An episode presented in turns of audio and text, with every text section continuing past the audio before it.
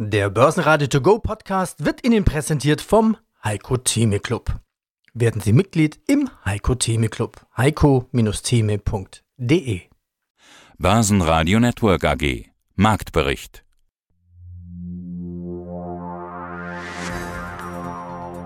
Der DAX dreht am Freitag ins Plus. Auf Wochensicht noch rund 100 Punkte im Minus, aber immerhin die Richtung stimmt. Der DAX schloss mit 2,7 Prozent bei 12.864 Punkten. Aus dem Börsenradiostudio begrüßt Sie Peter Heinrich. Es hätte auch anders laufen können. Hallo, schönen guten Tag. Mein Name ist Jochen Stanschl von CMC Markets. Ja, schauen wir auf die Kurse. Was macht der DAX jetzt da draus aus diesem ganzen Konstellationstief, DAX-Jahrestief? Wir waren nahe dran. Wo steht der DAX jetzt charttechnisch? Also es ist dieses Jahrestief von, letztem, von letzter Woche. Man hat ein neues Jahrestief gemacht. Es ist jetzt wichtig, dass dieses nicht unterschritten wird. Wenn es so ist, und gestern war es ja kurz davor, dass es unterschritten wird, würde sich die Korrektur fortsetzen können und die Gefahr auch bestehen, dass wir eine deutliche Korrektur nach unten nochmal bekommen. Jetzt vom aktuellen Niveau würde bedeuten, ein neues Jahrestief erhöht die Wahrscheinlichkeit, dass wir nochmal gut 1000 Punkte nach unten fallen auf 11.287. Da wäre das nächste technische Kursziel zu sehen. Außer wir stabilisieren uns und vermeiden dieses neue Jahrestief. Dann können wir auch noch ein paar Tage und Wochen da rumdümpeln, wo wir jetzt aktuell sind. Die Trendwende und die Bodenbildung wäre dann eben ohne neues Jahrestief, aber auch erst dann gegeben, wenn wir die 13.000, 13.020 insbesondere auf Tagesschluss wirklich nachhaltig nach oben überwinden. Und da scheint dem Markt ein bisschen die Lust zu fehlen zurzeit. Der ATX in Wien, Total Return 6037 Punkte, ein Plus von 1,7 Prozent. MDAX plus 2,21 Prozent, 25.557 Punkte. Die Themen in diesem Schlussbericht-Podcast vom Börsenradio. Natürlich Börse. Die Kaufstrategien von Moemir Linker. Das Börsenradio Echtgeld Depot Update. Bitcoin-Experte Timo Emden. Bitcoin 20.000 US-Dollar. Bitcoin-Mining-Verbot. Schürfen wird billiger und Pleite der Celsius Bank. Jochen Stanzel, wie schon teilweise gehört, der Grund für Inflation, Energiepolitik, die einfach schiefgelaufen ist. Und das DAX-Risiko 1000 Punkte weniger möglich. Italienische Regierungskrise, Parität, das große Problem für Draghi. Und die Trends vom Parkett, Parität ist das Wort der Woche. Mein Name ist Moimir Linker und ich bin CEO der Acfif International der unabhängigen Vermögensverwaltung in Zürich. Herr Linke, lassen Sie uns kurz über die Börsenlage sprechen, aber wirklich nur kurz. Und heute nehmen wir uns viel Zeit mal ins Halinka Echtgelddepot zu schauen. Mich interessiert heute auch, warum Sie die ein oder andere Firma ins Depot gekauft haben und warum Sie die halten oder wann Sie vielleicht auch mal eine Aktie verkaufen. Starten wir mit Ihrer Einschätzung der Börsenlage? Ich möchte meine Frage eindampfen, auf den Punkt bringen. Herr Linker, jetzt im Sommer. Baggersee statt Börse? Oder genau umgekehrt, in Aktien gehen, also Börse statt Baggersee? Ja, es, es, gibt, es gibt so Phasen, da schätze ich Ihre, da schätze ich Ihre Polemik sehr. Mein Name ist Timo Emden, ich bin Marktanalyst seit über 15 Jahren und zertifizierter Blockchain-Experte der Frankfurt School of Finance and Management. Von einem Kurs über 48.000 Euro im März stürzte der Bitcoin auf unter 20.000. Jetzt können wir noch diskutieren, nehmen wir Euro oder nehmen wir Dollar. Rekordinflation in den USA schickt den Bitcoin-Kurs auch auf Talfahrt. Und der Bitcoin-Kurs kommt im Zuge einer ausufernden Inflationsrate in den USA aktuell stärker unter Druck, so hieß die Meldung. Welchen Kurslevel sind denn nun wichtig? Wo steht Bitcoin jetzt und wo ist der Trend? Und was ich eigentlich nicht verstanden habe, als ich diese Pressemeldung gelesen hatte, ist, was hat die Inflation mit Bitcoin zu tun?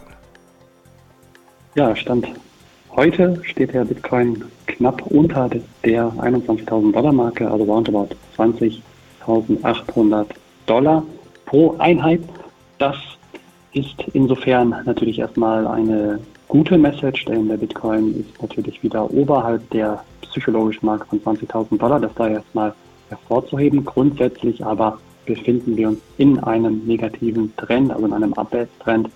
Und vor diesem Hintergrund sind natürlich weitere Marken im Auge zu behalten, also beispielsweise die 13 9.000 oder auch die 10.000 Dollar Marke sollte es hier nochmal deutlich abwärts gehen. Ja, mein Name ist Andreas Scholz aus Frankfurt am Main vom Finanzplatz und ich freue mich auf unseren äh, Eurofinance Weekly Podcast. Die Börsenlage. Naja, wir haben weiter steigende Inflationsraten, Rezessionssorgen, eine Regierungskrise in Italien, Nanu, Ach naja, Regierungskrise in Italien macht doch nichts. Äh, damit können die ja besser umgehen, als Wasser zu sparen. Das Einzige, was eigentlich mir dazu auffällt, wir kennen da jemand mit dem Namen und der heißt Draghi. Italien quasi mal wieder in der politischen Krise. Was, was bedeutet das eigentlich? Das ist natürlich ein tolles Drehbuch, oder? Ich weiß gar nicht, was ich da alles schreiben soll am Wochenende in meinem Weekly drüber, weil dieser Mario Draghi, den kennen wir ja schon deutlich länger. Der war Präsident der EZB und mit Amtsantritt, ich habe nochmal nachgeschaut, am 1. November 2011. Übrigens, im Jahre 2011 gab es die letzten Zinserhöhungen der EZB.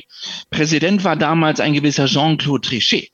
Und Draghi hat dann das Ruder übernommen am 1. November 2011 und gleich auf der ersten Ratssitzung der EZB im November hat er den Zinssatz gesenkt von 1,5 runter auf 1,25 Prozent und wir wissen, wohin die Reise dann ging. Bei Null sind wir im Moment. Dazu kommen wir gleich noch später. Dieser Mario Draghi, und das macht die Sache so spannend, der Mann, der für das Whatever it takes steht, strauchelt scheinbar jetzt in Italien.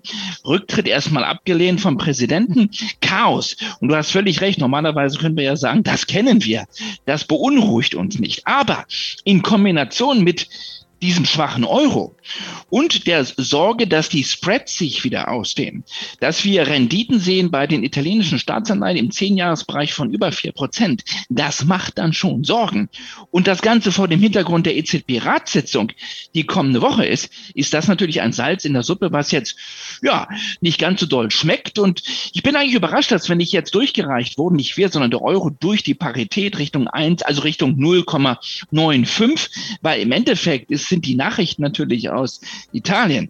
In so einer Situation, wo der Euro sowieso schon angenockt ist, nicht gut für die Währung. Also auf der anderen Seite muss man sagen, da ist vieles schon eingepreist, aber das könnte natürlich sozusagen jetzt nochmal den Schubser nach unten geben durch die Parität hindurch, sollte sich die Situation in Rom nicht wirklich in den nächsten Tagen stabilisieren. Kurssprung bei der Lufthansa, teilweise plus 8 Prozent. Der Lufthansa-Umsatz kletterte den vorläufigen Angaben zufolge auf rund 8,5 Milliarden von 3,2 Milliarden Euro. Das bereinigte EBIT lag zwischen 350 und 400 Millionen Euro. Im Vorjahr war wegen den ganzen Corona-Maßnahmen zur Eindämmung der Pandemie ein Verlust von 827 Millionen Euro eingeflogen worden. Mein Name ist Sebastian Schulz. Ich bin Börsenhändler auf dem Börsenparkett der Börse Frankfurt und zusammen im Team der Derivatehändler der ICF Bank betreuen wir rund 700.000 strukturierte Finanzprodukte. Schauen wir auf die Währungen. Wer ist jetzt mehr wert? Euro oder Dollar? Ja, also das Stichwort diese Woche ist Parität. Das haben wir diese Woche durch und durch gehört. Es kommt die Parität zwischen Euro und US-Dollar. Das bedeutet ja, dass der Wechselkurs 1,0 ist, ja, und dann nichts, nichts an Nachkommastellen dahinter. Im Moment liegt der Euro, ich schaue mal hier auf den, auf das Währungspaar, ja, wir noch 1,003 gerade, ja, also es geht noch, aber ich, es sieht wohl danach aus, als kämen wir da auch äh, unter die Null und dann haben wir einen stärkeren US-Dollar am Ende. Ja, woran liegt es? Wir haben in den USA schon Zinsschritte gesehen. Das wertet die Währung natürlich auf. Zum anderen haben wir in Europa jetzt die drohende Energiekrise. Niemand weiß, was passiert mit der Ostsee-Pipeline Nord Stream 1. Gas ist die Achillesferse der Volkswirtschaft der Bundesrepublik Deutschland. Hier sind ganz, ganz große Ängste am Markt unterwegs, dass wenn Deutschland in eine Rezession kommt, auch die Eurozone, den Euroraum mit hinunterziehen wird. Und ja, ich würde gleich nochmal rüberspringen zum großen Bruder, dem Dow Jones. Mhm. Jetzt um das zu verdeutlichen, wenn wir den Euro jetzt abwerten und den US-Dollar aufwerten, das hat natürlich auch Gründe für die Investitionsfreude. Kleinen Moment mal eben. Markus, machst mal die Order? Ähm, da, das hat natürlich auch Gründe, dass der Investor dann in zum Beispiel amerikanische Werte lieber investiert als in deutsche Werte. Und jetzt habe ich mir heute Morgen exemplarisch dafür mal angeguckt, wo standen wir denn beim All-Time-High im Dow Jones. Das war 36.950 Punkte. Jetzt sind wir bei 30.000. Was haben wir hier? Guck mal hier nicht, dass ich was äh, Falsches sage. Jetzt sind wir im Dow Jones aktuell etwas über 30.600 Punkte. Also 17% vom All-Time-High. Das gleiche Spiel im DAX da sind wir bei minus 22 Prozent unterm Alltime High. Und das sind jetzt ja nur die nominalen Punktewerte. Also kann man schon sehen, das Vertrauen der Anleger in die deutsche Volkswirtschaft ist schon deutlich geringer als in die amerikanische. Das wiederum war in den vergangenen großen Krisen, äh, die es gab auf der Welt, häufig der Fall. Man traut einfach dem amerikanischen Markt aufgrund der vielen Gegebenheiten, dass sie eigene Rohstoffe haben, dass der Markt freier ist, sich schneller wieder entfalten und erholen kann, einfach mehr zu. Und genau das ist jetzt auch wieder der Fall. Also und, und bilden dann quasi so einen Korb. Und da sieht man schon auch, dass diese, äh, dieser Index seit dem ersten Quartal 2020, nachdem er jahrelang stetig bei 2% oder unter 2% gewesen ist, langsam anfängt nach oben zu gehen. Und das ist die eigentliche Gefahr, die droht, wenn die Menschen so allgemein nun erwarten, dass die Inflation sowieso immer höher bleiben wird was wir oft auch von äh, unserer äh, Politik hören, von Experten jetzt sehr häufig hören, wenn die anfangen, das zu erwarten, dann kann das sich verstetigen. Und dann haben wir wirklich ein, sagen wir, Ent, eine Entkopplung von dieser 2%-Marke. Und dann haben wir echte Inflation. Und genau das wie, wie soll, wie, wie soll das passieren? Das ist ja kein self-fulfilling prophecy, wenn die Politik erwartet, dass es höher wird. Das ist, glaube ich, Selbstschutz der Politik, dass die Bevölkerung dann nicht ganz verrückt spielt wahrscheinlich.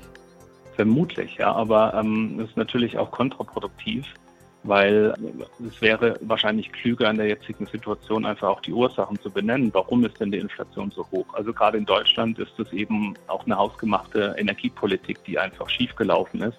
Das müsste man benennen als Grund. Und dann hätte man schon, wären wir schon bei Inflationsraten, die bei weniger als der Hälfte dessen sind, wo wir jetzt sind. Aber okay. nein, das wird nicht gemacht, sondern wird halt irgendwo auch abgelenkt. Das finde ich kontraproduktiv. Ja, okay, da bin ich bei dir. Die Citigroup verdiente im zweiten Quartal zwar weniger, aber die Zahlen fielen besser als erwartet aus. Zahlen gab es auch von Wells Fargo. Eine deutlich höhere Risikovorsorge für faule Kredite angesichts gestiegener Rezessionsgefahren hat den Gewinn einbrechen lassen.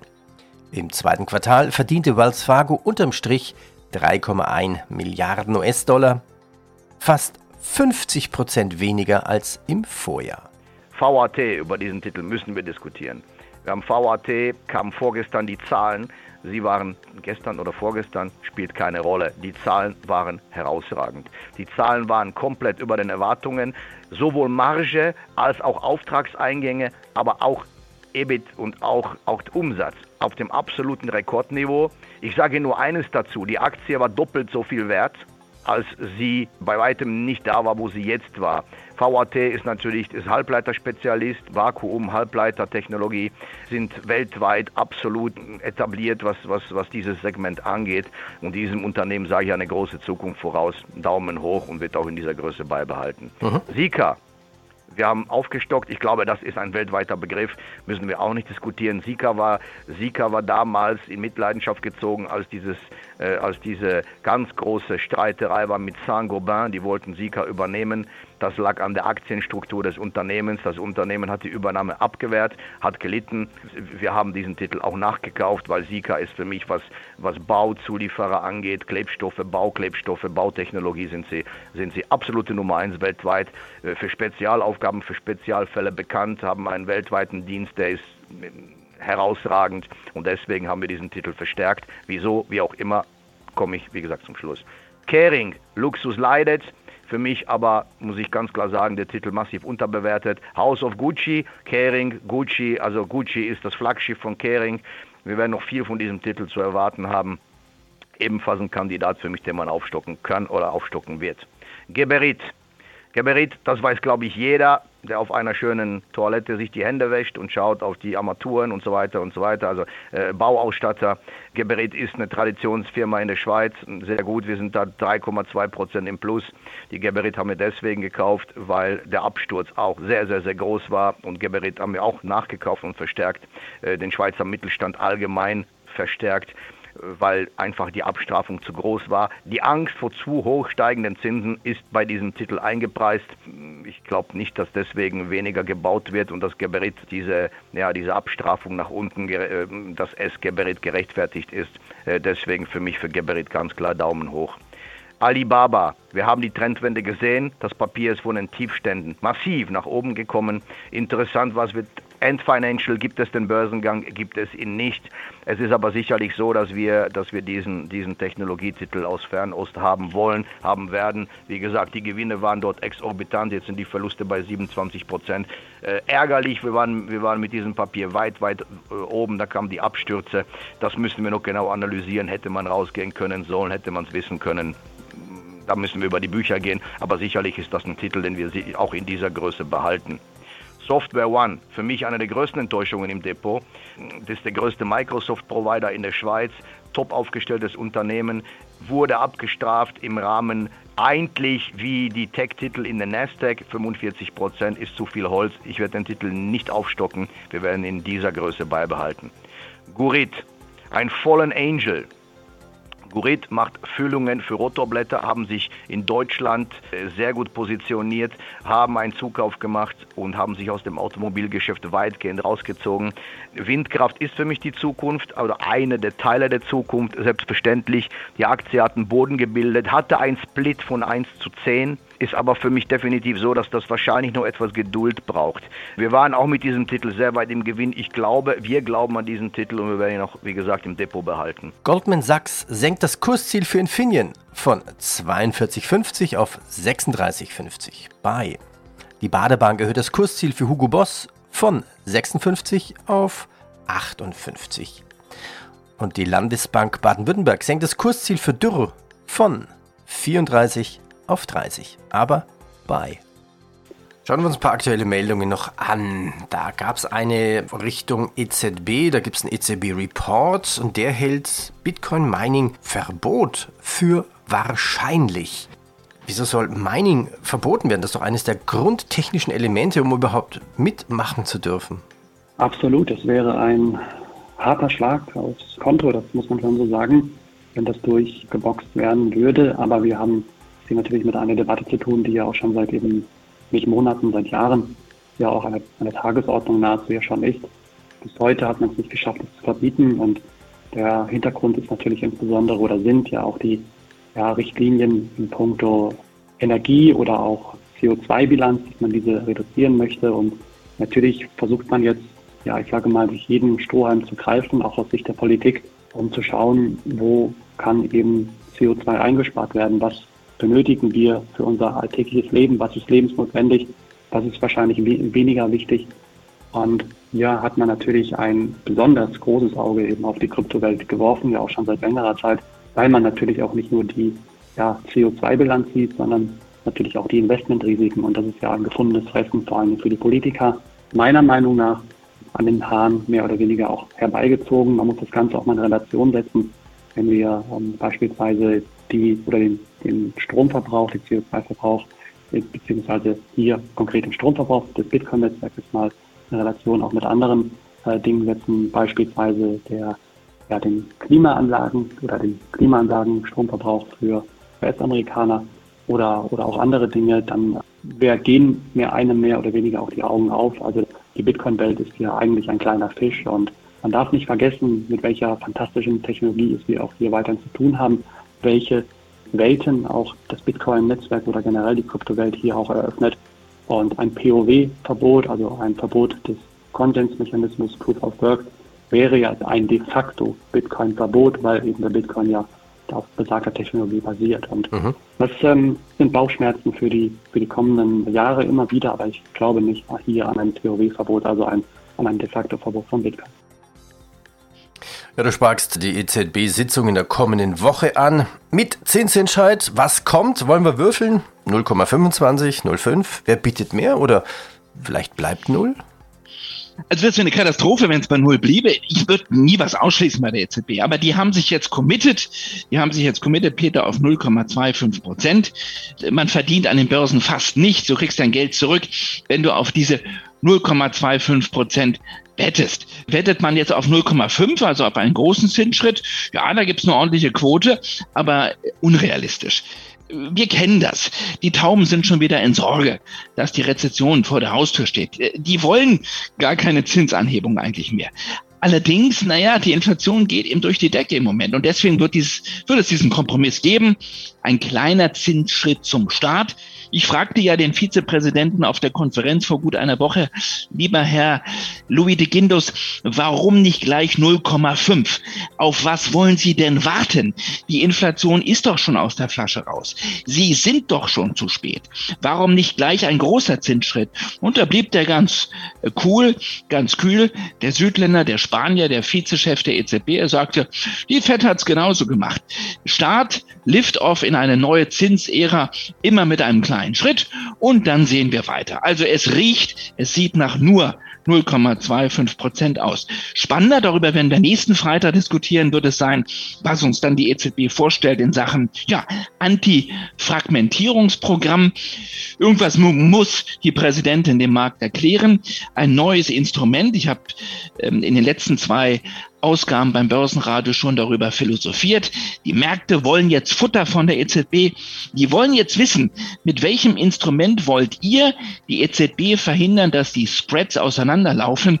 Das wird das vielleicht spannendere Thema sein. Spannender als diese 0,25 Prozent. Ja, und hier nochmal der Hinweis in eigener Sache. Hier hören Sie ja nur Ausschnitte, Kurzversionen quasi, O-Töne von den langen Interviews. Die Originale finden Sie alle unter börsenradio.de. Ja, und wenn Ihnen dieser Podcast gefallen hat, dann bewerten Sie uns doch bitte mit Bestnote 5 Sternen bei Ihrem Podcast-Kanal. Machen wir aber weiter. Bevor wir zum Währungspaar kommen, ist noch auffällig ein Call-Optionsschein auf Amazon. Laufzeit Januar 24 der BNP Paribas mit einem Basispreis von 128 Dollar. Und in diesem Papier haben wir Verkäufe gesehen diese Woche. Interessant, Amazon war eigentlich war gefragt die letzten Wochen. Jetzt gab es irgendwie eine Meldung, dass ein äh, Elektroauto-Zulieferer einen Großauftrag von Walmart bekommen hat, also quasi der ganz, ganz große Big Player im stationären Handel. Und dann diesem Elektroauto-Zulieferer die Regel auferlegt hat, oder wie soll man sagen, einfach die Vorschrift gegeben habt, solange der Großauftrag hier äh, zu uns, zu Walmart läuft, äh, macht ihr nichts mit Amazon. Und ähm, das hat immer Signalwirkung auf den Markt. Ja. Und vermutlich war einfach hier dann das Vertrauen der Anleger nicht mehr, nicht mehr da, dass sie also diesen Call-Optionsschein dann auch verkauft. Schauen wir uns noch eine Einzelaktie an. EQT. EQT. Wer ist das? Also EQT ist ein US-Erdgasproduzent mit Schwerpunkt auf dem Marcellus und Utica Shale. Also die machen Erdgasförderung durch Fracking. Sind ein sehr großer Produzent, auch im LNG-Geschäft. Und das ist ja gerade LNG ein Markt, der nun, man kann es annehmen, in den nächsten Jahren massiv wachsen wird. EQT hat jetzt sagen wir, deutlich wachsenden Cashflow, noch eine sehr hohe Verschuldung, die sie aber abtragen möchten, sodass also die Returns für die Aktionäre in den nächsten Jahren besser werden könnten.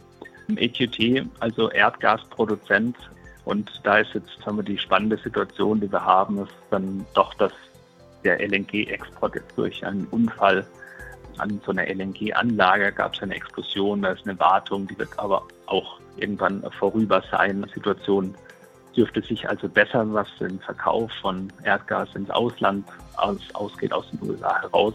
Und wir sehen jetzt charttechnisch bei EQT sagen wir, eine Korrektur von 50 Dollar auf äh, fast 30 Dollar und dort haben wir jetzt die Möglichkeit für eine Bodenbildung. Sie wird gerade versucht, äh, Bedingung ist da, dass die 35 Dollar Marke gehalten wird auf Tagesschlusskursbasis. Dann haben wir da jetzt das erste Mal seit ja gut eineinhalb Monaten nach der Korrektur die Möglichkeit für eine Bodenbildung in diesem Titel, der dann doch in einem sehr dynamisch spannenden Bereich unterwegs ist. Wie gesagt, aber 35 Dollar müssten halten, darunter wäre diese Bodenbildung wieder in Frage zu stellen.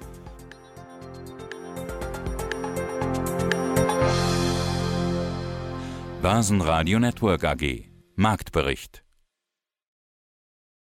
Der Börsenradio To Go Podcast wurde Ihnen präsentiert vom Heiko Theme Club. Werden Sie Mitglied im Heiko Theme Club. heiko-theme.de